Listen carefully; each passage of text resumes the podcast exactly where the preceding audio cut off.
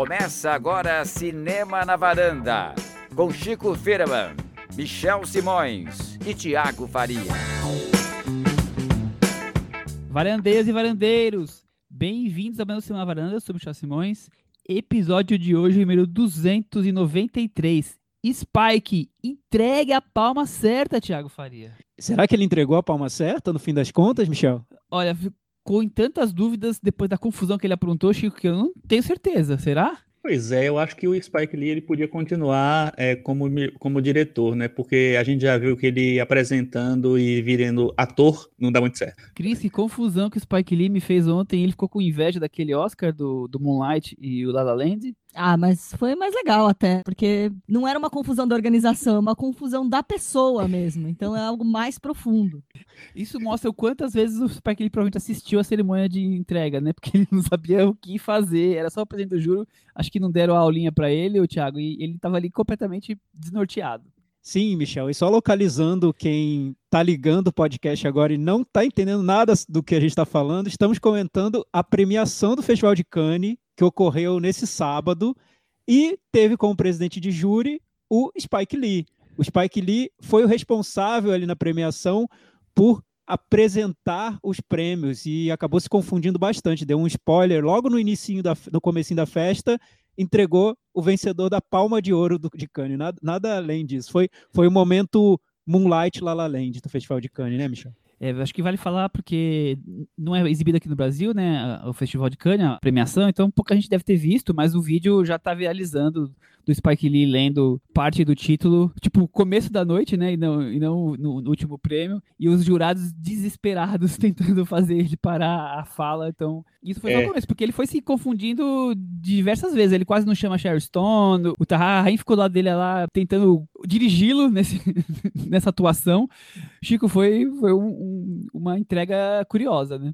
Para mim, a imagem que resume aquela entrega é, foi a, a Mati Diop com a mão no rosto, as duas mãos no rosto, assim, e a cabeça baixa, tipo, simbolizando todo o, o pânico que ele tacou. Queria defender rapidamente o Spike Lee aqui, nesse momento, que foi o, o, spoiler da semana, né? Momento spoiler, porque o erro, eu acho, principal, foi de quem apresentou a cerimônia. Eu, eu não sei o nome da, da, da, pessoa que apresentou. Foi a Dora Dillier. A ilustríssima Dora, ela chegou pro Spike Lee simplesmente falou: Spike, e aí, qual, qual vai ser o primeiro prêmio? Poxa, a apresentadora da festa devia falar: o primeiro prêmio vai ser esse Spike, qual é o vencedor? Né? Facilitaria ali o processo, eu acho. Não, mas a dinâmica, é, ela pergunta sempre para o presidente qual vai ser o prêmio que vai ser entregue agora. Quando ela perguntou o primeiro prêmio, gente, aí, pelo amor de Deus, o Spike ele acha que, vai, que o prêmio principal vai ser o primeiro que vai ser apresentado? Não, Chico, não foi só primeiro, isso. Ele pediu um papelzinho, não foi só é. isso. Assim, né? Qual é o primeiro prêmio, Spike? Ele, ele ficou um pouco ali perdido, falou, gente, qual é o primeiro prêmio? Alguém deu um papelzinho para ele,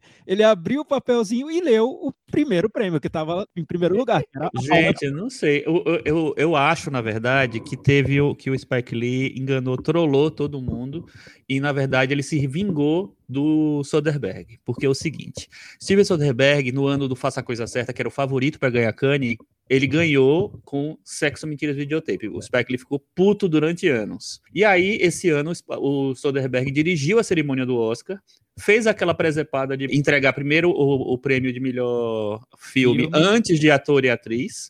Então ficou, ninguém entendeu muito o que aconteceu. Aí o Spike Lee quis trollar e fazer um negócio ainda mais maluco, que foi revelar a palma de ouro já no primeiro prêmio. Então eu acho que tem uma trollagem aí, uma vingança do Spike Lee, para dizer assim, olha, até nas suas loucuras eu faço melhor. Eu tenho uma teoria de que ele tava ouvindo tanta gente falando em francês, ele já começou a ficar louco. Aí ele ouviu aquele first com um sotaque, ele já não sabia mais se era isso, aquilo, e aí que a coisa desandou. Eu quero ir embora logo, vou falar, é, vou falar é, a palma de sempre, cara. Porque assim, ele falou, meu, eu tô ouvindo tudo em francês, não tô entendendo nada. Ele já parte da premissa que ele já não tá entendendo certo. Perfeito. Michel, eu queria saber, agora que a gente já falou da confusão, quem ganhou, no fim das contas, a palma de ouro? Bom, então vamos dar uma repassada, pelo menos nos premiados, né, pra para ficar mais fácil essa conversa. Uh, aliás, premiação que deu muitos prêmios para filmes de mulheres. E o grande vencedor, como todo mundo já sabe, o Titã da Julia Ducournau. Segunda palma de ouro que uma mulher ganhou. Primeira vez foi com o piano, que inclusive ele empatou com outro filme. Então dividiu. E agora foi a primeira vez que uma mulher ganha sozinha a palma de ouro. O Grand Prix, que é o segundo prêmio mais importante, foi dividido entre o filme do Farhadi, o, o A Hero, e o Compartment Number 6 do finlandês Juho Kuusmanen, que é o mesmo diretor do filme do Olimaki, aquele de boxe, que está inclusive na MUBI. O melhor diretor ficou o Léo Carrax com o Annette, o musical que tá aí para deve ser lançado em breve pela Amazon. O melhor roteiro ficou pro filme que era um, um dos principais favoritos, o Drive My Car do japonês Hamaguchi, ficou só com o roteiro. O prêmio do júri, que também é um prêmio importante, foi também dividido por dois filmes bem elogiados, o A Head's Knee do Nadav Lapid, que nós já falamos várias vezes, diretor dos sinônimos, e o Apixapong com o filme Memória, outro que também já comentamos aqui e grandes expectativas de boa parte dos cinéfilos. E as premiações de ator e atriz, a Renate Hensvig ganhou o filme pelo filme norueguês do Joaquim Trier e o ator ficou Caleb Landry Jones no filme australiano Nitron do Justin Kurzel. Não podemos deixar de falar do prêmio Câmera d'Or, o filme de estreia, para um filme do croata, que é produzido pelo Rodrigo Teixeira, então tem um pezinho brasileiro nesse filme. E falando em Brasil, o Brasil ganhou o prêmio de curta, uma menção especial com curta Céus de Agosto. Exatamente, né? Os filmes provavelmente vão começar a circular, alguns deles devem já passar na mostra e nos, nos, festivais que ainda devem acontecer no Brasil até o fim do ano. Alguns deles podem virar nomes mais comentados e chegar ao Oscar, né? Muita gente já está comentando do Farhadi mesmo para concorrer ao Oscar. E vamos ver como é que faz. O Caleb Landry Jones, com esse prêmio em Cannes, como é um filme em língua inglesa, ele também meio que se coloca na, na disputa de melhor ator também. Então, acho que tem uma movimentação que Cannes geralmente traz traz. Fora que os filmes de Cannes muitas vezes vão parar no Oscar de filme estrangeiro, né? Sim, então você consegue perceber que o, o Festival de Cannes deu uma, um, um aval ali para o trabalho das diretoras. Foi, foi, foi uma premiação que teve um tom político muito forte, né? A gente ainda não viu os filmes, então a gente não consegue julgar nada disso porque qual, qual teria sido o me maior merecedor ou não, mas o resultado em si mostra que o festival finalmente colocou ali a marca dele nessa discussão toda sobre diretoras, sobre as mulheres marcando lugar no, nos festivais. Depois de Veneza, depois de Berlim, finalmente Cannes chegou lá. Depois do Oscar, inclusive, né? E é interessante porque muita gente começou a, a falar, ah, só ganhou porque é mulher e tal, não sei o que lá. E aí eu vi uma, um comentário da Mariane Morizawa, crítica de cinema, né, que eu admiro muito, é, e ela falou o seguinte, assim, será que nas outras, não sei quantas palmas já foram entregues, é, falaram que o cara ganhou só porque era homem? a gente fica cobrando assim que o melhor filme ganhe, mas principalmente num festival onde só tem nove, sete, oito pessoas votando, né, coisa, as premiações tendem a ser statements, né, pronunciamentos, é, marca, é, se marcar posição, etc. Ainda mais com o Spike Lee como presidente do júri. Não tem muita regra para se escolher filme e que bom que estão celebrando o cinema das mulheres em todos os lugares. Tiago, algum filme que você ficou muito ansioso para assistir? Ah, vários, Michel. Sobre o, o, que o Chico falou, eu, eu, eu, concordo com ele, porque quando você tem um júri grande, como é o do, do Festival de Cannes, né? É, eles têm que chegar a um acordo para premiar e definir esse filme que vai ganhar a Palma, que é o grande prêmio mesmo, passa por, um, por uma escolha que é, é política, não tem como, como uma escolha ser. difícil?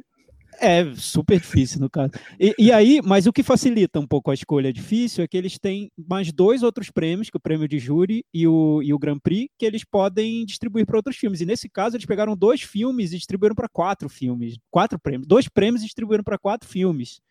Poxa, olha só. Então, além da Palma, que é o Titane, eles premiaram o filme do Farhadi, premiaram o filme do Apichatong, o filme do Lapid, então teve prêmio para todo mundo, né? Todos os favoritos foram premiados, né? É, acho que o Drive My Car ganhou roteiro. É, acho que todo mundo ali do júri, cada, cada integrante do júri conseguiu dar um prêmiozinho para o filme favorito dele, né? Então, deu, deu tudo certo para todo mundo. Eu quero ver muito do, o filme do Apichatong, quero ver muito o filme do, do Lapid.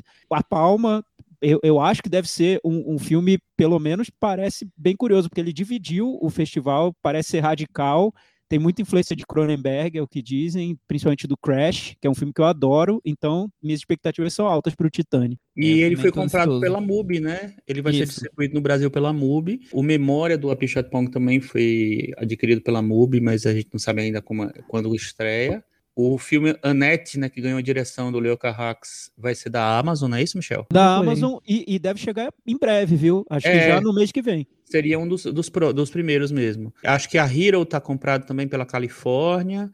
Tem vários filmes que foram, já foram adquiridos e devem ser anunciados em breve. O Hamaguchi, o Drive My Car, que ganhou o prêmio dos críticos da, da FIPREST, foi o filme que foi a unanimidade da crítica. Se, se a gente conseguiu encontrar uma unanimidade, foi o Drive My Car. Todo mundo gostou. E o interessante é que ele, ele exibiu um, um filme no Festival de Berlim que também foi muito elogiado, o Wheel of Fortune and Fantasy. Então é um diretor que está super em alta. Também é, espero bastante esse filme dele, inspirado no Murakami, do escritor Murakami. É, e que a gente comentou aqui quando a gente falou do Asako 1 e 2, né? É um, é um diretor que eu acho que tá bem em ascensão mesmo. Ele tá num grande momento, né? Tá aí destacado em todos os festivais, de olho no cinema do Hamaguchi. É isso o Festival de Cannes, Cris? Podemos partir pro o que a gente, o povo quer saber? Quais são os nossos filmes favoritos do semestre? Será que o povo quer saber? Ah, senão eles, não tá- senão eles não estariam aqui ouvindo, eles estão aqui ansiosos para saber quais são os filmes que a Cris mais gostou esse semestre. Hum, Aí eu, eu também tô querendo saber. Gente, mais um, mais um semestre de, de pandemia, né? De, de frequência baixíssima em cinemas, né? De filmes sendo lançados é, às vezes simultaneamente, às vezes um pouco depois nos streams para poder é, ter acesso, né? É, a gente ainda está, infelizmente, distante do, das salas.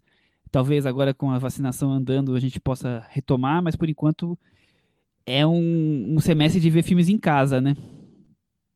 Exatamente, assim. É interessante que você falou isso, porque é, agora realmente parece que as coisas estão começando a melhorar. O, o Viúva Negra mundialmente é, bateu 200 milhões de, de dólares, então começa-se a desenhar um cenário um pouco mais normalizado, mas ainda é, e principalmente no primeiro semestre, foi um, um semestre de ver filme em casa. E aí, Thiago, e aí quando a gente vê filme em casa, a quantidade de filmes lançados não é tão grande, né? Sobra espaço para uns filmes menores, né? Umas pequenas pérolas. Sim, e, e eu acho que teve uma reorganização na distribuição dos filmes. No ano passado, a gente estava no início da pandemia, ainda era um momento de choque, ninguém sabia como a, a coisa ia ficar no, no cinema, então os streams começaram a, a exibir filmes, mas de uma maneira ainda pouco organizada.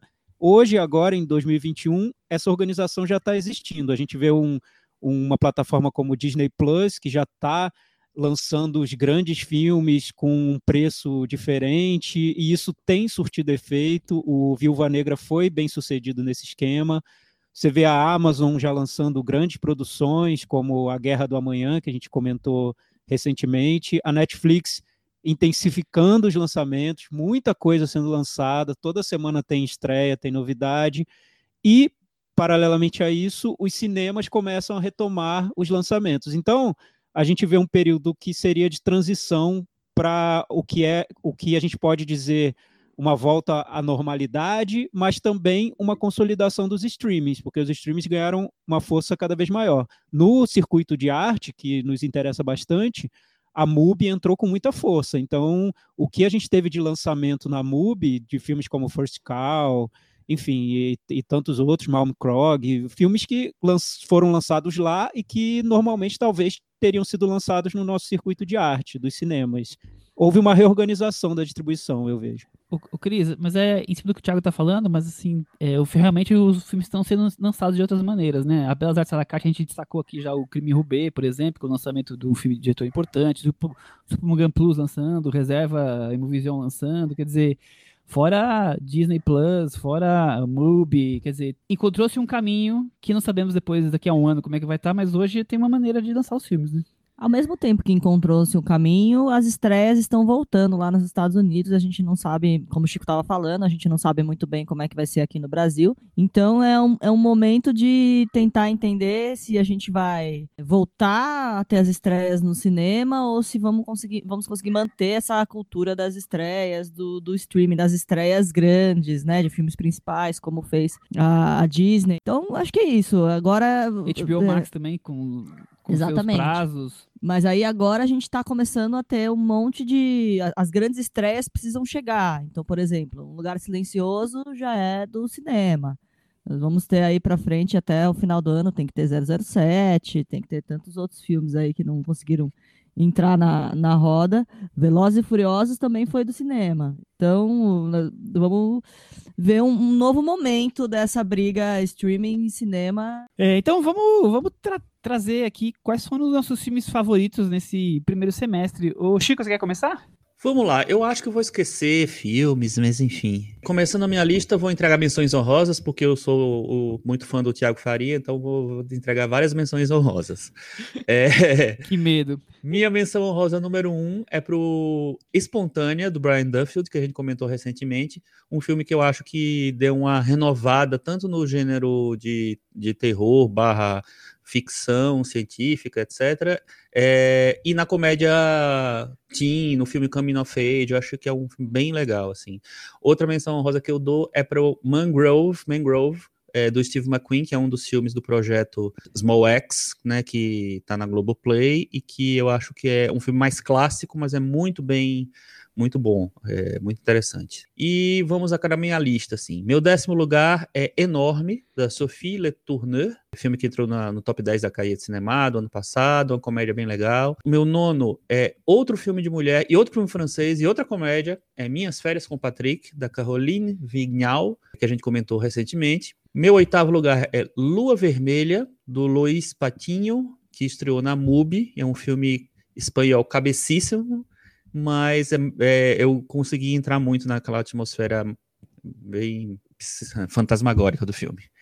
O sétimo lugar é um filme que estreou só no cinema esse ano, um filme pequeno que ainda não tem streaming, mas espero que chegue logo para mais gente ver, que chama Algum Lugar Especial, do Huberto Pasolini. Um filme que me chamou muita atenção sobre um, um pai que é viúvo e que tem que cuidar do filho, ele descobre que ele tá com um problema de saúde. É um filme que podia ser muito brega, mas é super bonito, super bem decidido nas escolhas que faz. Espero que ele chegue logo para mais gente. Meu sexto lugar é Meu Pai, do Florian Zeller. Um filme que me surpreendeu bastante, é, com, ainda mais por ser um, um, um diretor estreante. Deixe-o Partir, do Thomas Bezucha, é meu quinto lugar. É um filme que também me surpreendeu muito, um filme que, para mim, renova muito a, as carreiras do Kevin Costner e da Diane Lane, e que tem um, um roteiro que não tem nada de sutil, mas ele é muito, é, acho que sólido nas escolhas que faz também. Gostei bastante desse filme. Quarto lugar, Malm Krog, do Christy Puyu, é, que está na MUBI, né? O filme é, de diálogo, basicamente, interpretação e, enfim, vimos na mostra e ficou entre os melhores. Terceiro lugar para mim é um filme que só estreou na plataforma Filme Filme, que é o Ar Condicionado do Fradique, eu adorei esse filme, achei muito bom, um filme angolano, acho que muito bem realizado, assim, fotografado lindamente e para mim uma, uma surpresa do ano. Corram atrás porque esse filme vale a pena ser visto. Meu segundo lugar é Lovers Rock, maravilhoso filme do Steven Steve McQueen, mais um da, do Small X, que tem para mim a cena do ano, que é a Silly Games, que é uma cena enorme, gigantesca, mas enfim, é um dos momentos mais bonitos do ano, filmaço. E o primeiro lugar é First Cow, da Kelly Reichardt, que não, não vou nem mais falar nada porque eu amo esse filme. Muito bom, Cris. O, o, a lista do Chico tá aí e que é sua. Bom, diferente dos meninos que assistem zilhões de filmes por dia, o circuito mais indie, eu não vi tanta coisa assim nesse último semestre. Então, na verdade, o meu top 10 não são assim os melhores filmes. São os filmes que eu vi e aí elencados numa ordem aí de pior para o melhor, excluído algumas bombas, tipo A Mulher da Janela e tudo mais, né? Mas vamos lá. Então, em décimo lugar, eu coloquei o Espontânea, que está no Telecine Play, que a gente, claro, conversou aqui. Em nono ficou o Fofurice do Minari. Em oitavo, o Luca, animação da Disney Plus. Em sétimo lugar, o Malcolm e Marie, que rendeu um episódio super legal do Cinema na Varanda, com a participação do Luiz Carlos Merten. Recomendo a todos ouvir. Tá lá no episódio 270. Em sexto lugar, o nosso vencedor do Oscar, o Nomadland. Em quinto, Raya e o Último Dragão, que é uma animação que eu acho que é uma das animações que eu mais gostei nos últimos tempos, também na Disney Plus. Mais uma dobradinha da Disney Plus, eu tô só Disney Plus nesse top 10, né? Em quarto lugar, a Cruella, que aliás, recentemente aí no último dia 16, passou a ficar livre para os assinantes da Disney Plus, não é preciso mais pagar uma, uma taxa para ver. Em terceiro lugar, eu coloquei o episódio Mangrove da série Small X. Os meninos gostam mais do episódio do Lovers Rock, mas eu gosto mesmo do Mangrove. Em segundo lugar, o filme Meu Pai. E para mim, o primeiríssimo lugar é o Bela Vingança, protagonizado pela Carrie Mulligan, aí dirigido pela Emerald Fennell. Muito bem, boa lista aí da Cris, Thiago, e você? Bem pop a lista da Cris, acho que dá para dar uma, uma equilibrada aqui na, nas nossas, né? Então, Michel, foi, foi bem curioso, divertido fazer essa lista, porque, é, como, como eu disse, um ano em que os streamings mudaram um pouco, né? reorganizaram os lançamentos. Então a gente teve muita coisa chegando na, na MUBI que eu acho que não chegariam no nosso circuito de cinema, de arte. Que eu acho, isso, isso é uma, um, um, ponto de vista meu, que, que o nosso circuito de arte é um pouco tímido para alguns lançamentos que são mais radicais. E na MUBI eles chegam em outras plataformas também chegam. Então, isso acaba se refletindo um pouco na, na minha lista do, do semestre. Vamos lá, eu não vou dar menção honrosa, ao contrário do que sugeriu o Chico. Ah. Olha aí, eu não tenho menção. Eu, eu pensei em dar, mas eu falei, ah, poxa, vou fazer que nem o Juridicane, eu critico o Juridicane que fica distribuindo prêmio para todo mundo, eu vou fazer isso também? Não, vamos, vamos pro, pro Você faz todo ano, para com isso. Vamos pro top 10. Então, o, o tá décimo. tudo gravado. tá tudo registrado, tá tudo nas fitas. O, o, o, décimo lugar, um filme que estreou na MUBI, que eu vi, foi, ele me provocou um, um, certo desconforto, mas depois de um tempo eu passei a admirá-lo mais, que é um, um documentário do Sergei Loznitsa, chamado Funeral de Estado. É sobre o funeral do Stalin. E o que o documentário faz é mostrar cenas desse funeral. É simplesmente isso. Só que ele tem duas horas de duração, então a partir de um, de um certo ponto ele se torna exaustivo. Só que eu acho que essa exaustão que ele provoca no público é proposital, porque a ideia é mostrar como esse funeral foi uma ostentação, algo algo gigantesco e, e como esse gigantismo da cerimônia mostra um pouco a maneira como o poder na época na, na União Soviética oprimia o, o povo e, e, dominava a todos, né, corações e mentes. Eu acho que é um filme que, no formato, resume muito bem o que ele queria transmitir. Vale a pena ver. Funeral de Estado. Nono lugar, Bela Vingança. Eu acho que é um filme que tem muitos problemas, mas eu gosto da, da energia dele, da maneira como ele, ele quer provocar o público e, e, e levar uma, uma mensagem que está bem clara no filme de uma maneira muito impactante. E ele faz isso, consegue, Bela Vingança. Oitavo lugar, letra maiúscula do Radu Jude, o diretor romeno que ganhou Berlim esse ano, não foi com esse filme. Esse filme é, é um documentário feito de uma maneira bem experimental, bem, bem diferente, sobre um caso que parece bem pequeno, mas que acaba resumindo também o que seria a opressão do Estado. Vale a pena ver, foi lançado na MUBI.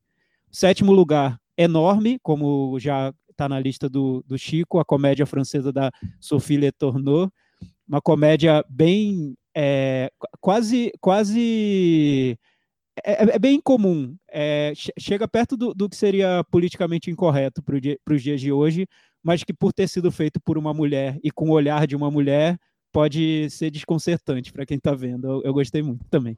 Sexto lugar, outro filme de uma mulher, Angela Chanelec, alemã, eu estava em casa mais, um filme aí que me surpreendeu por outro motivo, por pela maneira como ela pega uma situação bem minimalista e, e trata de uma maneira radicalmente pessoal. É, é, um filme incômodo, porque em muitos momentos parece que, que nada está acontecendo, mas o impacto final é, é, eu acho que é, que é grande. O quinto lugar, um outro filme que só estreou no, na MUBI, e esse é o filme que para mim foi a surpresa estranha do ano. Muitas vezes a gente usa esse termo, ah, é o filme que parece um OVNI, né? Parece que veio de outro lugar, e a gente usa para vários filmes. Nesse caso, para mim, é o OVNI mesmo. Ele se chama Labirinto do Cinema, Labyrinth of Cinema.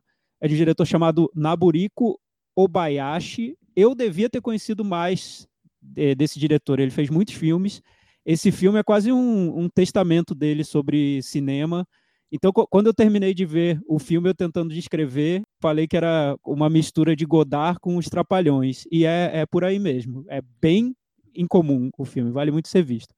Quarto lugar, Malm Krog, do, do Christy Puyu, está na lista do Chico também, já falamos muito sobre ele na mostra do, do ano passado.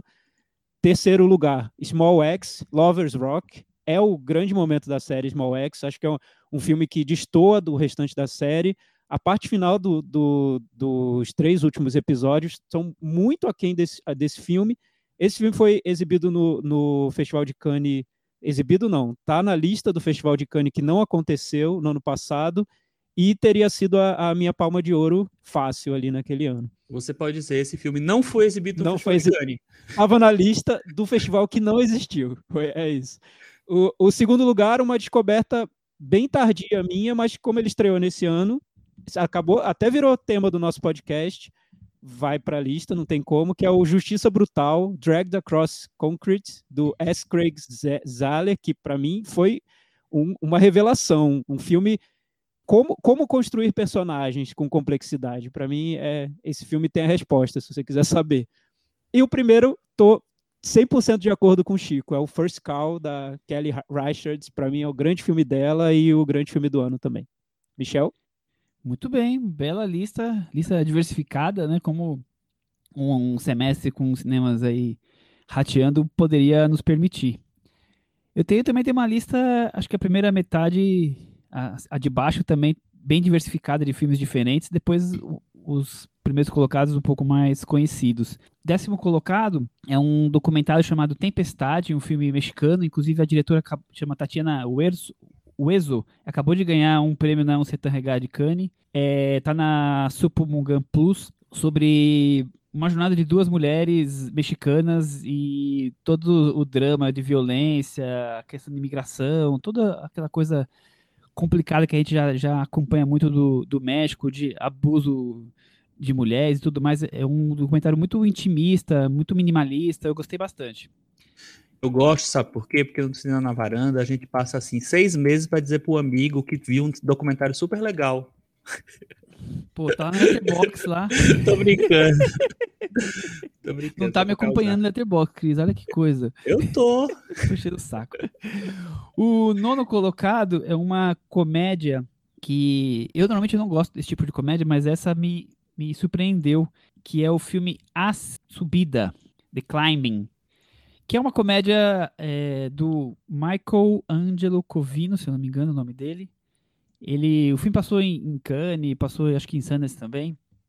E é sobre um, um, um cara que vai se casar e, e no, o filme começa com ele, ele o melhor amigo dele subindo uma, de bicicleta uma, uma grande subida e, e no meio da, lá em cima na subida o, o amigo conta para ele que já que o traiu com a, com a noiva dele. E aí a coisa se desenrola entre o relacionamento do casal aí atrapalhado e essa amizade. Eles se afastam, brigam, fica uma, uma confusão. No, não é bem um triângulo, mas o que gera essa descoberta e essa, e essa amizade, e o que é cada pessoa, como eles são, o que é mais bonzinho, o que é mais egoísta, o quanto um abusa do outro, o quanto o outro depende do outro. Eu achei uma comédia interessante, diferente, bem inusitada. O oitavo colocado é o filme que o, que o Thiago acabou de comentar, o Justiça Brutal. Também o filme do S. Craig Zoller, né? Foi, foi bem interessante, a gente até comentou aqui na varanda já. E o sétimo, o Labyrinth of Cinema, que eu assisti depois da recomendação do Thiago e realmente fiquei muito surpreso de como é um filme maluco e ao mesmo tempo uma homenagem ao cinema, né? É uma a história do, do, do Japão ali envolvido, porque é um cinema que tá para tá para fechar e, e de repente uma coisa fantasia, os, algumas pessoas estão assistindo o filme, entram na história do, do Japão e começam a viver momentos históricos e aí vai se reencenando. É um filme da MUBI que vale a pena para quem gosta desses filmes mais maluquinhos. O sexto colocado, o Meu Pai. A gente já falou bastante dele aqui, né? Gosto bastante. O quinto colocado, o favorito dos meninos, First Cow, a primeira vaca da América. No quarto lugar, o, o Mommy Croc, que nós falamos desde a época da, da mostra, né? O cinema romeno forte. Terceiro lugar, o Bela Vingança. O segundo, o vencedor do Oscar, Nomadland. E o primeiro colocado, eu coloquei ele porque ele estaria separado, espalhado em várias posições, eu ia comer muitos desses filmes que não iam surgir. Mas para mim o Small X é o filme do ano. Seria na verdade o Lovers Rock, mas o, Mangrove, o, o, Education, todos iam estar aqui espalhados no top 10 em alguma posição, então achei melhor juntar todos. O Small X para mim é o, o grande feito cinematográfico do primeiro semestre lançado aqui no Brasil.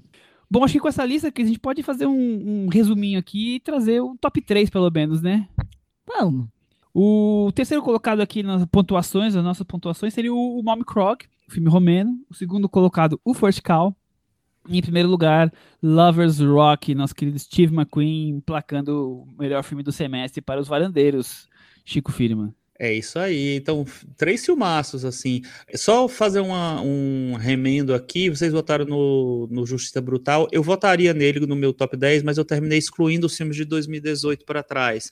Mas ele entraria. Foi um dos filmes que eu mais gostei também. Muito bem. Pensei em vários que vocês falaram. O Enorme estava aqui na minha lista. O Luca, o Raio Dragão. Bom, dito isso, acho que encerramos a, a a lista dos melhores filmes do semestre estará lá os filmes destacados do Letterboxd para quem não anotou todos, porque tem uma lista até que muito diversificada hoje. E vamos falar do momento Bela da Carte agora, né? Vamos, mas fica aí o convite para os nossos ouvintes também mandarem suas listas de melhores do semestre e o que faltou nas nossas listas, o que é repetido, o que não é, enfim. É isso aí, Cris. Eu tô curioso para saber. E, e, o meu balanço do semestre acabou sendo mais positivo do que eu imaginava, porque se por um lado a gente tem ainda o problema da, da pandemia muito sério, os streamings acabaram marcando presença, principalmente nesse, nesse ramo que a gente gosta tanto, que é do cinema de arte. Muita novidade boa chegando no, na, na MUBI.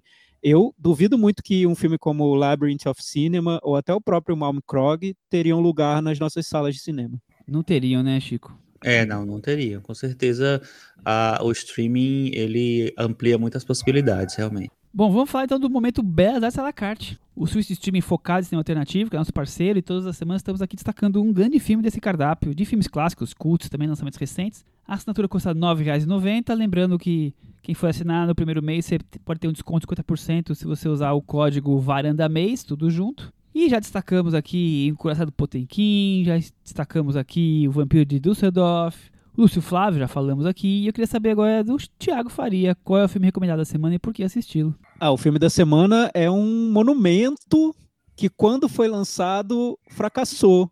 É, é uma lição de vida, né? Quase, quase um, um post do Instagram. Insista, viu? Aquele seu fracasso pode virar um monumento depois é. Que filme é esse, Chico? Esse filme é Metrópolis, do Fritz Lang, um dos maiores clássicos do cinema, com certeza. Gente, eu sempre falo isso porque a gente sempre destaca filmes muito importantes, na verdade, né? Mas o Metrópolis realmente é um dos maiores clássicos do cinema. E é um dos mais antigos clássicos do cinema, né? É um filme de 1927 que o Fritz Lang dirigiu nos últimos anos dele na Alemanha, antes dele né, pegar a malinha dele e ir embora para os Estados Unidos. É uma ficção científica sobre um futuro distópico, né?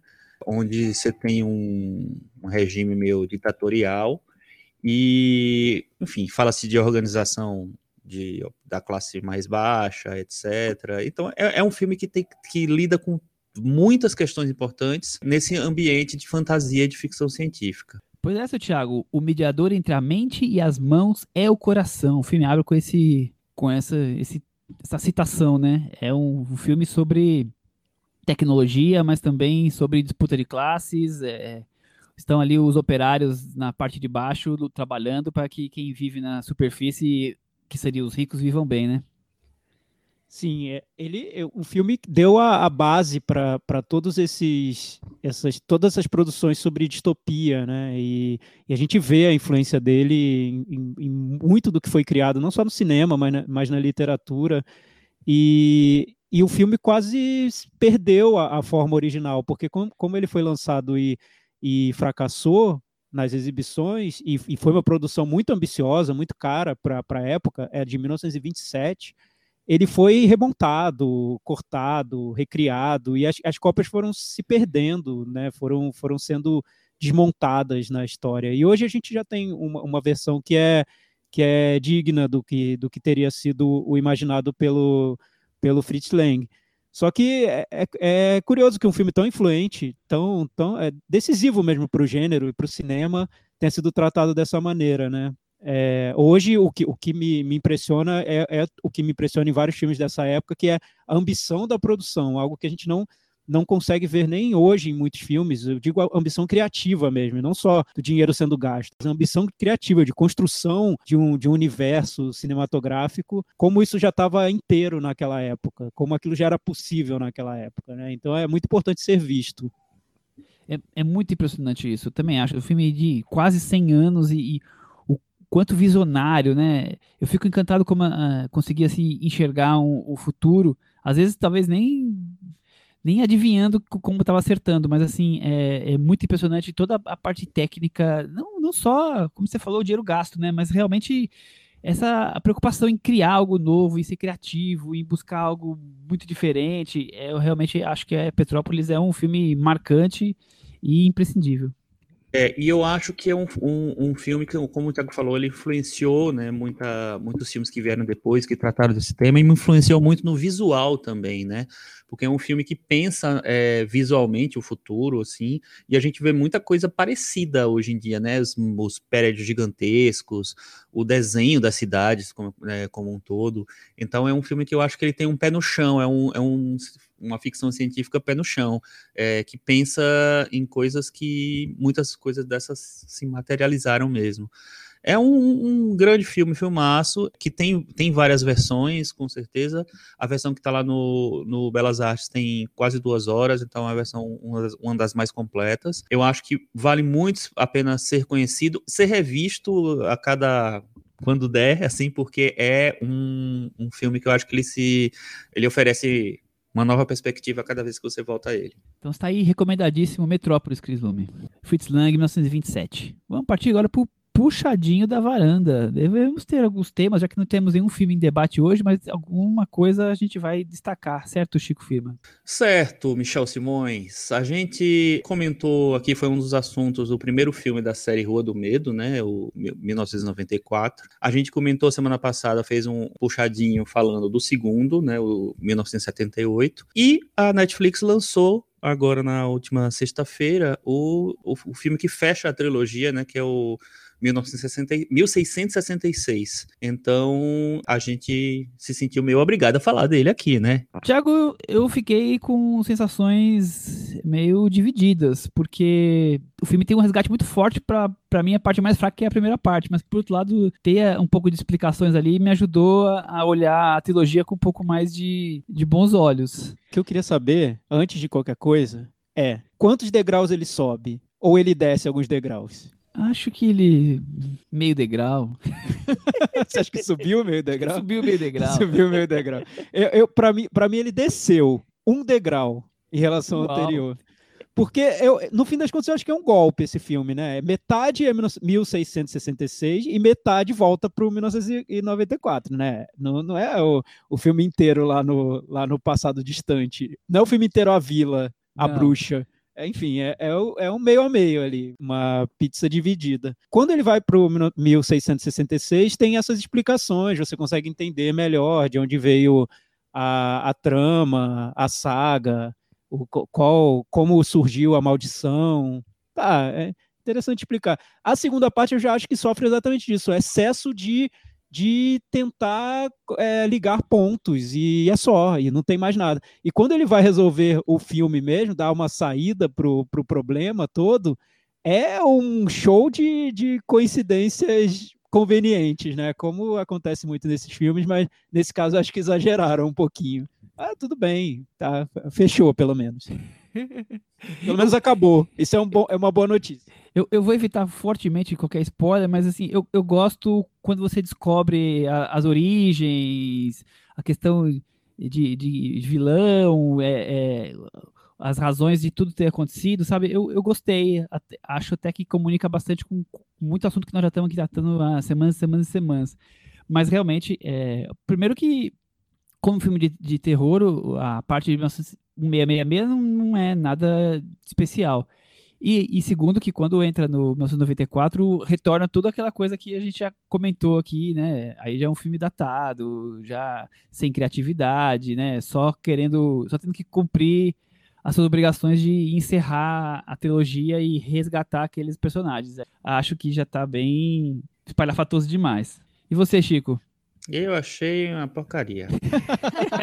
Por Chico? O que Sinceramente, aconteceu? Primeiro porque eu acho o seguinte, eu gosto muito dessa, dessa folk horror, né? Um- um- esse horror folclórico, dessa coisa de bruxa, de seita, de maldição. Eu gosto desse, desse gênero.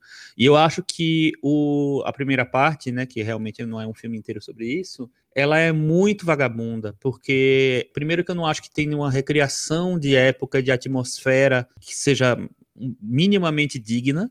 Eu acho que é tudo que parece basicamente que são uns adolescentes dos anos 90 vestidos com roupa de época, uns, os farrapos lá. Não acho que tem nenhum pensamento, o, per- o personagem é basicamente o mesmo dos anos 90, não tem nenhuma tradução para 1666 e olha, gente, tem tipo 300, 400 anos aí na jogada. Então eu acho que é, é- isso para mim foi um grande fracasso. Enquanto a explicação da história, trazer a, a maldição, eu acho que tudo bem, ok, funciona, mas também concordo com o Thiago nesse negócio. É um golpe, né? Assim, você bota 1666, você faz 40 minutos disso e o resto é, é, é o novo. Não, não, não sei se vale a pena. Achei que foi um, um problema mesmo, assim. É, Chico, para e, mim, e- dois deg- degraus, Dois. dois degraus ou três, não sei. Achei bem, bem jogado qualquer coisa. Não acho que tem nenhum trabalho nem de horror, de criação de horror, nem de, sabe, de ser um negócio legal. Para mim, o que o 78 tinha subido do- um degrau, né, por conta da é, sei lá, de, de tentar traduzir melhor essa coisa do gênero, do slasher, de pegar essas características mais. Esse daí voltou pro genérico que eu já, já tinha visto e pior para mim do que o primeiro.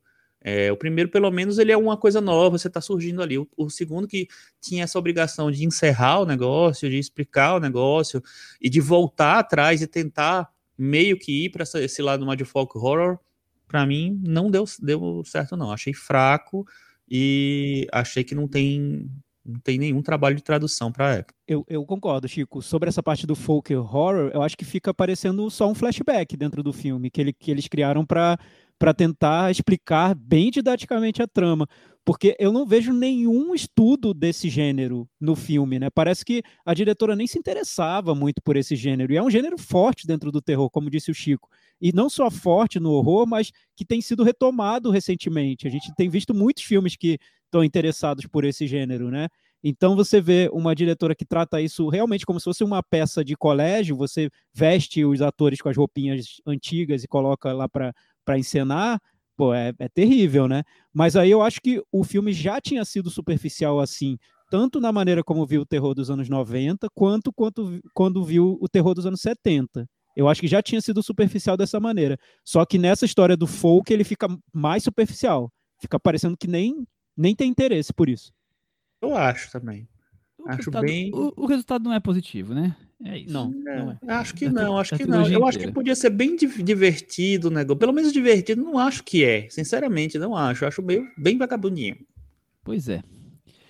Que mais? que mais temos para tratar aqui hoje? É, eu, eu vi outro filme de terror que tá na Netflix, que estreou, que chama A Classic Horror Story. É de um diretor chamado Roberto Robert DeFeo. Eu já tinha visto um filme dele no Fantaspoa mais cedo esse ano, que é um filme que eu acho que ele tem boas ideias, mas que no final ele, ele meio que não sabe muito bem como dar, deixar as coisas mais consistentes, não. Eu acho que ele vai um pouco, é, deixa um pouco Então não é uma recomendação. Não, não é, é- é- Eu acho assim. Eu acho que ele começa bem. Ele começa com, com ideias boas. Tem tecnicamente ele é um filme bem resolvido. Só que quando ele vai para a parte que mais me interessaria, ele, eu acho que ele, aí ele fica meio com medo de avançar nisso e não, não consegue muito bem. Então eu queria ouvir depois dos nossos ouvintes. E fora isso, tem o Festival Ecrã que está acontecendo, né? Eu vi algum- alguns filmes e queria recomendar o filme da Anosha Suisha Kornpong, que chama Vem Aqui. É um filme tailandês, é super curtinho, tem 69 minutos. O formato dele é bem, como eu posso dizer, aberto. Mas eu acho que ele consegue, com essa estranheza, causar, provocar uma linguagem ali e, e- sei lá, envolver o espectador de alguma maneira, assim. É um filme bem interessante, assim. E tem um, um curta que foi feito nos bastidores desse filme, que também tá passando lá, que é A Menina do Capim Limão, acho que vale a ver, porque tem, os dois têm um pouco a ver. É, e eu sei que o Michel viu o filme do, de um dos diretores favoritos dele também no festival. Vi, sim, o, o Nicolas Klotz, aquela coisa do, quem acompanha o cinema dele, vai é mais um capítulo dos zumbis poéticos e políticos que o cinema dele e da esposa dele proporcionam, né? Eu também gostei bastante de um média chamado Ice Meltland Park, um filme italiano, britânico, tem tudo a ver com a ótima Ministério do Meio Ambiente que o Brasil tem aqui com o governo Bolsonaro, Ricardo Salles e toda sua trupe, né? Mostrando os efeitos de, do, do do aquecimento global, de geleiras, brincando como se fosse uh, as pessoas vão assistir em algumas regiões como no Alasca, em outros locais vão assistir as geleiras derretendo, como se fosse um parque de diversões, e o filme vai mostrando os seus impactos, então tem cenas de tsunami, tem enchentes. Só, só completando o que você falou, eu, eu fiquei bem impressionado com esse médio também, porque ele joga muito na nossa cara como a destruição virou um espetáculo, né? A gente, a gente começa a se, a se entreter a partir das imagens de destruição. Então, e, e o, o, efeito que, que essa destruição provoca é que a gente nem vai percebendo porque a gente está se entretendo com ela. É muito impactante, assim. E a maneira como se ele organiza o filme é da Liliana Colombo, a, a, a diretora. Ela era te, é técnica de efeitos visuais de grandes produções, etc.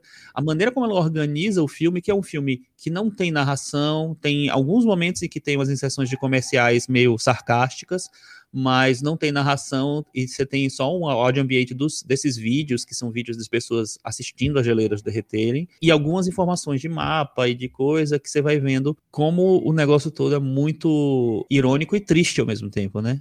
É, é bem, bem interessante isso. Estamos subindo rapidamente os degraus do fim do mundo e estamos aplaudindo isso, Thiago Faria. Você tem algum comentário para fazer? Eu vi também o filme do, do Nicolas Klotz. Aliás, Michel, qual é o nome do filme? É um nome diferente. É bom para as pessoas saberem, né? Se guiarem. Saxi Fraga.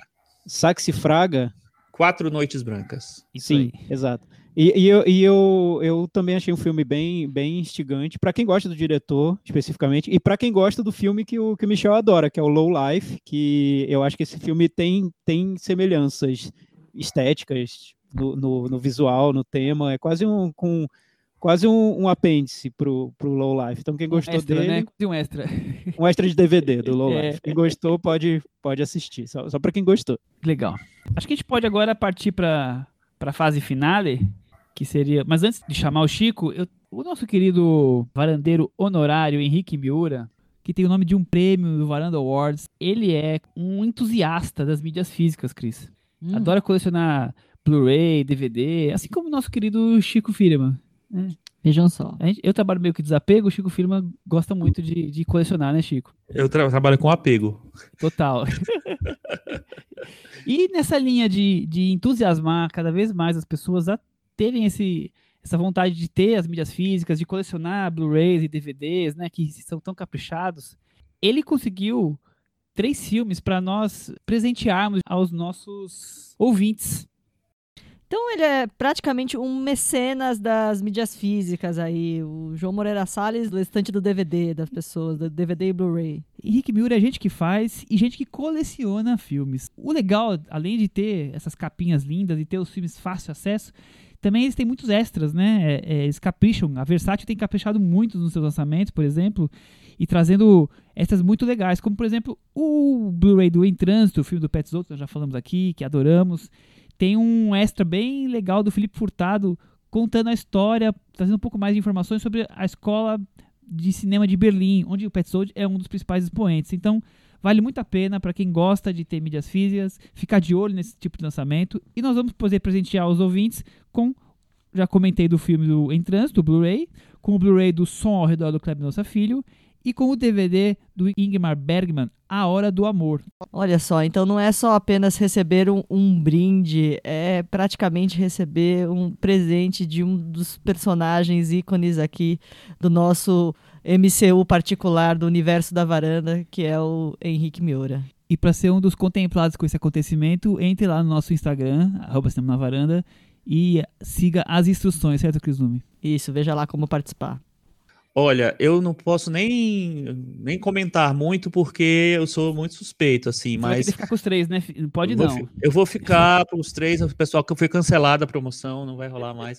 Ah, é o seguinte, é, o que você falou no negócio dos extras, eu acho que não só é o, é o que diferencia, como também oferece realmente coisas que geralmente não, não, não é tão fácil de achar no, no streaming, enfim, no VOD, etc. Assim. Então, isso é um- uma das maneiras, é uma das coisas que me fazem comprar mídia física também. E, poxa, só ter o em trânsito bonitinho lá, não precisa nem assistir, fica só olhando para ele. É linda, viu? É linda. Tô olhando aqui pra ele, é lindo. Vamos então pro momento finale? Cantinho do ouvinte. Com o Thiago Faria. Cantinho do Ouvinte, espaço dos comentários no nosso blog cinemanavaranda.com. Hoje, especial, porque é o Cantinho do Ouvinte com Michel Simões. né, Michel? Por quê? O Chico, o hoje? Thiago, explica por quê. Por quê?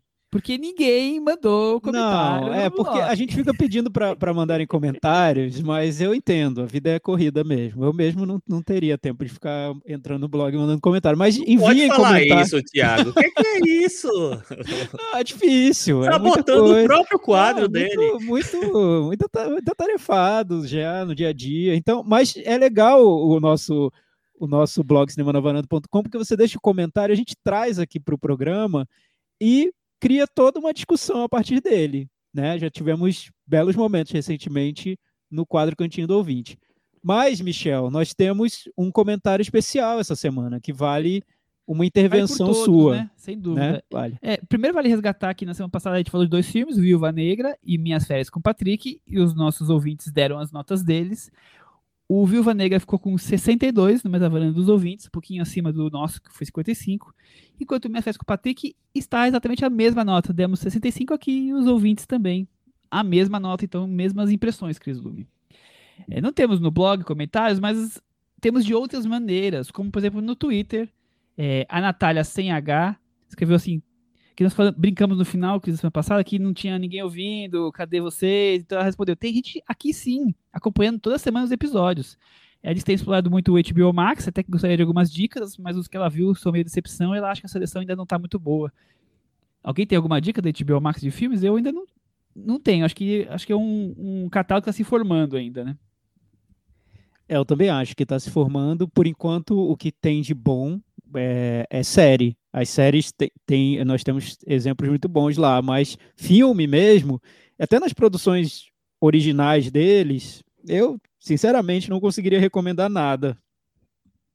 É, tem muito filme antigo também, né? É, Eu- Dos novos eu não sei também, não, não, não saberia muito não ainda, assim. Vamos- pesquisar, que a gente é a pessoa, é, é- é gente aplicada e a gente vai pesquisar. Tem, um- tem um que a gente comentou no ano passado, que é uma produção que eles exibiram lá em primeira mão, na HBO, que é o Má Educação. Não sei se vocês lembram que a gente Sim, co- sim, tá comentou aqui. Então, tá lá no catálogo, é, é um bom filme, a gente gostou. Tem algumas produ- produções antigas da HBO que talvez valha a pena serem vistas, mas tem várias ainda para entrar, então acho que, que vai melhorar. Mas tem umas produções que eram próprias da HBO desde os anos do- 90, então tem algumas que estão entrando lá. É, e tem alguns clássicos, né? Dá, dá pra ver os Imperdoáveis lá, dá pra ver os Oito Odiados, De Olhos Bem Fechados, vi- e aí O Vento Levou, Eu vi o King Kong esses dias. o original, né? O é, original. 83. eles- É, tem o Dia de Cão do, do que eu acho que não estava disponível em streaming do Sidney Lumet, que é maravilhoso, um grande filme. Então, acho que tem várias coisas. É, é legal olhar também para os filmes mais antigos, As Pontes de Madison do, do Clint. Acho que tem bastante coisa legal. Clint deve ter quase todos. Chris, Poxa, Michel, no HBO Max tem um clássico da sua filmografia. Mensagem pra você. nossa, eu tava É, esquecendo olha dessa. Nossa, dessa parou. Parou o mundo agora. Não haverá dica maior do que essa. Eu, eu queria, Cris, eu queria muito ver o Michel de 2021 descobrindo mensagem pra você e Nossa. comentando o filme. Eu queria ver essa cena, mas não vai dar, eu- porque não tem como re- refazer a Eu história de revejo toda pessoa. hora a mensagem pra Não, você. eu não, não. Eu adoro. queria descobrindo em 2021. Ah, eu queria não dá, muito esse não momento. dá. Eu queria saber se os ouvintes querem esse episódio. Mandem mensagem. Olha, É, não, seria bom, é já que o filme está óbvio. disponível, olha Cri- só. É um... Eu é não sei ideia, se- ideia errada. Eu não sei se os ouvintes querem, mas eu quero. Eu quero também. Eu quero. É, Eu sei dois as falas filmes- de cor. Ah, meu Deus do céu. Outros dois filmes que eu gosto muito também, mais antigos é, que estão lá, é, são o Sweeney Todd do, do Tim Burton e o Na Mira do Chefe, que é um filme muito é pequenininho, tal, com o, o Colin Farrell e o Brendan Gleeson, do Martin McDonagh, diretor do Três Homens, é, Três, Três o quê? Anúncios para um Crime, é, que eu acho bem legal. Se passa em, na Bélgica e tal. Tá vendo, Natália? A gente ficou de pesquisar, nem vamos pesquisar, já demos toda a lista. É, Intriga Internacional, um dos melhores Hitchcock de todos, tem lá. Tá vendo? O Vincent Cessering comentou: Uma vez eu fui ver o Cemitério do Esplendor no Sesc, empolgadão. Sorte que eu levei um cafezinho, porque foi o prêmio na varanda de se eu tivesse um travesseiro daquele ano para mim, Thiago. Então ele não, não concordou muito com você. Não, não, não, só comigo. É porque eu fui o mais entusiasmado, né, pro, pro filme do, do nosso querido Apchatong. É, né? Fazer o quê? Tem, tem, para muita gente leva leva ao sono os filmes dele. Foi, foi destaque no Festival de Cannes desse ano e eu achei muito legal ele ter voltado, ter sido um, um comeback do, do Apchatong, porque ele estava há um tempo já sem, sem aparecer nos festivais, sem ganhar destaque. E como quando um diretor some, né, ele passa, ele passa a abastecer haters, né? Os haters que dizem, nossa, olha, você elogiava tanto esse diretor, cadê ele agora? Ó, tá aí, ganhou um dos prêmios principais do Festival de Cannes. Só, é só o que eu tenho a dizer. Sensacional. Que é... absurdo. Mas ele já ganhou muitos prêmios em Cannes, viu? O Memória é o quarto prêmio dele que ganha, é, quarto filme dele que ganha prêmio em Cannes. Tá em todas, ele é, é. habitué. Bom, tem, tem uma, uma muita legal ali, uma foto do filme Wes Anderson e a brincadeira de quem é quem no cima na varanda ali, vários comentários foram gerados, acho que vale a pena quem tem Twitter dar uma olhadinha. Mas para você ter um comentário do, do filme semana passada, o Diego Rodrigues falou: se é para colocar cover de Smell Like Teen Spirit na abertura do Viúva Negra, que colocassem da Cássia Eller no Rock in Rio. Não, é, e, e, o pior é que nesse. Eu não, não falei sobre isso porque né, a gente acabou abstraindo, mas nesse novo Rua do Medo, eu imaginei que não teria as musiquinhas da, do, da época, até porque não dava, né? 1666. Até pensei que eles iam é, resgatar cânticos, hinos da época que bombaram no, no Hit Parade, mas não teve. Só que eu, quando volta para 1994, aí volta o esquema total com as musiquinhas do. Da, da, entra logo um Offspring né, de imediato. E para o nosso ouvinte lá que adora Pixies, olha, esse é para você, viu? Tocam as três músicas do, dos Pixies. E aí eu não consigo entender, porque Pixies não estava lançando aquelas músicas dos anos, anos 90, né? As músicas são do fim dos anos 80, então é tudo bem, vale, legal. A diretora gostava, ouvia na época, então tá valendo colocar Pixies no filme dos anos 90, mas vamos lá. Olha, eu vou. Agora que você, que você levantou essa bola, eu vou. Eu preciso falar. É, eu amo Pixies, é minha banda favorita. Ah, eu adoro também, Chico. Eu adoro. Porém, não, porém, quando eu vi. Eu, eu vi Gigantic, toca no final, né? Aí eu tô assim, ah, é, Gigantic, tá. Eu adoro Gigantic, mas, enfim, beleza, tudo bem. Acho, acho meio bobo colocar, ok. Aí passa um crédito, outro, assim, aí toca outra música do Pixies, assim, tipo, dois minutos depois. Eu disse assim, gente, não, aí, peraí, peraí. Ele tem termina um com uma do Pixies. Tem um over, uma coisa over aí, né? Não é possível.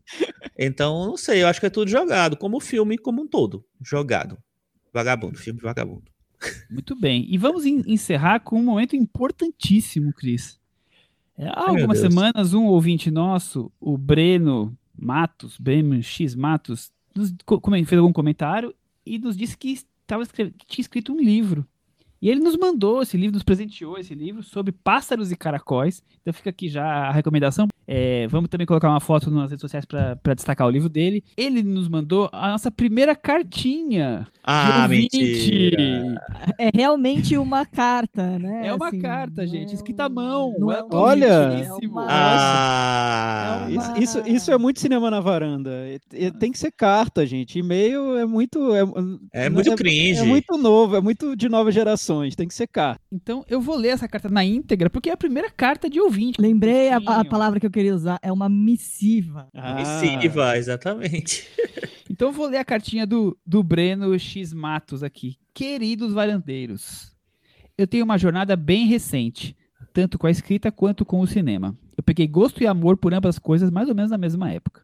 E esses amores caminham juntos até hoje, levando sempre meu conhecimento de um para o outro. Confesso ter aprendido muito sobre cinema com o podcast de vocês e através das suas indicações.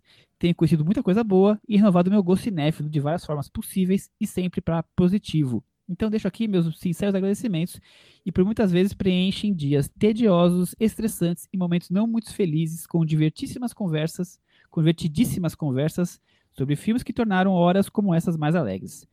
Desde 2019, resolvi, o ofício, resolvi exercer o ofício de escrever também sobre as obras que assistia, e nesse sentido tenho aprendido com vocês a não refletir demais as palavras interessante, legal, gostei. E também a admirar mais o cinema de Xavier Dolan, Denis Villeneuve e Christopher Nolan, devido aos tantos de elogios que o Chico e o Tiago teceram sobre eles no programa sobre a chegada. Brincadeiras à parte. Ficou memorável esse programa, né? Esse programa ficou daqueles anais, que né? ficam. O pior de Mas tudo é depois- que eu nem acho horrível a chegada, mas tudo bem. Não, depois, é que depois ele tem, ele te- acho que ele ouviu o, o episódio do Dunkirk, que a gente foi, Provavelmente, relevou várias questões sobre o Christopher Nolan, já com muita É- calma, tomando que- maracujina, enfim. É que eu acho que do- dos cineastas pop mais conhecidos hoje, eu acho que o Denis Villeneuve é o que a gente tem menos. Ninguém defende aqui, né? O Nolan eu defendo, agora os outros ninguém defende. Então acho que fica marcado para os ouvintes, como a gente não conseguiu acertar ainda com, o- com o Denis Villeneuve. Seguindo a cartinha, tá acabando já. Brincadeiras à parte, quer dizer que sou um grande fã de todos vocês. Leio sempre que posto os textos de vocês, tanto no Letterboxd quanto no site Filmes do Chico. Gosto demais de todos vocês e admito que ficaria mais feliz em ver mais a presença da Cris nos comentários semanais, porque é sempre importante ter uma visão feminina sobre as obras e os temas abordados. Tá, Cris? Não, a, a gen- a gente gostaria também, né? É porque a Cris é, é Cris trabalhadora, obreira do- de todos os anos. Ela tá trabalhando, gente. Ela não pode ficar vendo tanto filme assim quanto a gente. É que é um processo caótico a minha participação no Cinema na Varanda, né? É, é, porque a minha participação também requer um, um tempo que eu gasto na, na, na feitura mesmo, na obra, no tijolo e no cimento do, do Exatamente. cinema. Então eu tenho que dividir assim um pouco o meu tempo. E para encerrar aqui, eu espero que gostem do livro. Eu acabei recheando ele com várias referências de cinema que talvez apenas leitores de literatura não peguem. Aí ele coloca que o Instagram dele sobre cinema é o arroba cinema da arte e o pessoal dele é o Breno X Matos. E aí ele Ô, coloca- Michel, Legal, e eu- com, eu com posso- essa cartinha ele vira o meu eh, varandeiro favorito. Sim, sim. No mínimo, não, meu né? também. Só É o mínimo, escrito uma né? carta, Com pra mim, já- certeza. Mas, mas Michel, só, só, esse livro entre todos nós. Só posso, já vou ler, tô, tô lendo já. O Michel, só sobre esse ponto aí do, do que, eu, que eu acho que vale a gente sempre frisar dessa, dessa questão do interessante, do legal, da- das palavras que a gente vive repetindo, tudo, é que a criação do, do cinema na varanda a gente faz de uma maneira bem espontânea, como se fosse uma conversa gravada em tempo real. Então, às vezes a gente acaba escapando palavras que se repetem, termos que, que vão e voltam, expressões que a gente usa sempre. E eu- é muito legal é, a cartinha dele, o comentário dele, e saber o quanto a gente está participando aí de alguma maneira na vida de cada um, inclusive no nosso escritor aqui, Chico. Vocês mandavam carta? Eu Zero. mandava. Zero. Eu, eu mandava para minha avó. Cris, eu mandava para todo mundo. Qu- Quando eu me mudei do, do Rio para Brasília, eu escrevia a carta para todos os amiguinhos do Rio, porque não tinha e-mail na época, né? Tava, tava começando ainda isso. E eu enviava carta também para colunista de jornal, para quem eu gostava de ler. Enfim, era bem comum. eu mandava carta para programa infantil. Eu vivia escrevendo carta. Era o doido da carta. mandava, eu mandava cartão de Natal para todos os meus amiguinhos do colégio, peguei todos os endereços eu mandava para todos. Eu mandei carta para revista Showbiz e aí eles divulgavam o seu endereço para você trocar coisas de banda, recortes, sei lá mais o que. Então fiz vários amigos pelo Brasil também fazendo troca de correspondência. Não tem mais nada disso, né? Não tem nem correios mais no Brasil direito. Daqui a Não, pouco, pois é. né? Daqui a pouco vão acabar com os Nem, Brasil mais, mano. Cris, ó, eu, eu não sei se você tinha também, mas quando eu, eu estudava na, na cultura inglesa, eu tinha Pen Friends, que era a carta Pen que a gente Friend, enviava para fora né, do Brasil para uma pessoa X e que respondia com a carta também. Não é? Olha, só- que só- legal só- isso. Tudo isso só para valorizar a, a- a escrita, né, dessa missiva Sim. maravilhosa que nos chegou. E eu lembro, e eu, uma vez, eu não sei se eu já contei, eu- uma vez eu estava assistindo o programa da Xuxa, lá, na, lá há muitos tempos atrás, e a Xuxa sorteava cartinhas, né?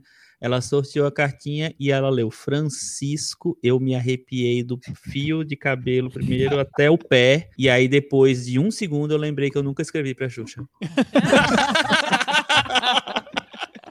Depois dessa. Pô, e, a- e a- Não, ia ter sido incrível ela falando Francisco Fireman. Eu escrevi muitas cartas, todas respondendo alguém que me mandou uma. Eu nunca tive a iniciativa de mandar direto. Então, eu sou assim, atrapalhado. Quando você falou que nunca, que nunca tinha mandado carta, aí eu, eu pensei assim, o Thiago falou, eu, eu me mudei e escrevi para os meus amiguinhos todos. Aí o, o Michel não, o Michel se mudou, cortou relações com todo mundo. criou, no- criou um novo círculo de amigos. É, mano, vida que segue. É que eu também cresci no mesmo, mesmo, morando no mesmo lugar, né? Mas, mas eu só mandei pra quem me mandou. Cartão de Natal, tudo que mandava, eu respondia, mas nunca tive essa iniciativa de começar. Mas é, essa do Chico, que ficou gelado com a leitura da carta da, da Xuxa, carta que ele nem escreveu por um segundo, acho que é pra encerrar, né, Cris? Essa é a que fecha hoje, né? Então descubram o, livro do Breno. é, Escrevam. leiam, escrevam. Estamos aqui pra bater papo com vocês. Até semana que vem. Tchau. Tchau. Tchau.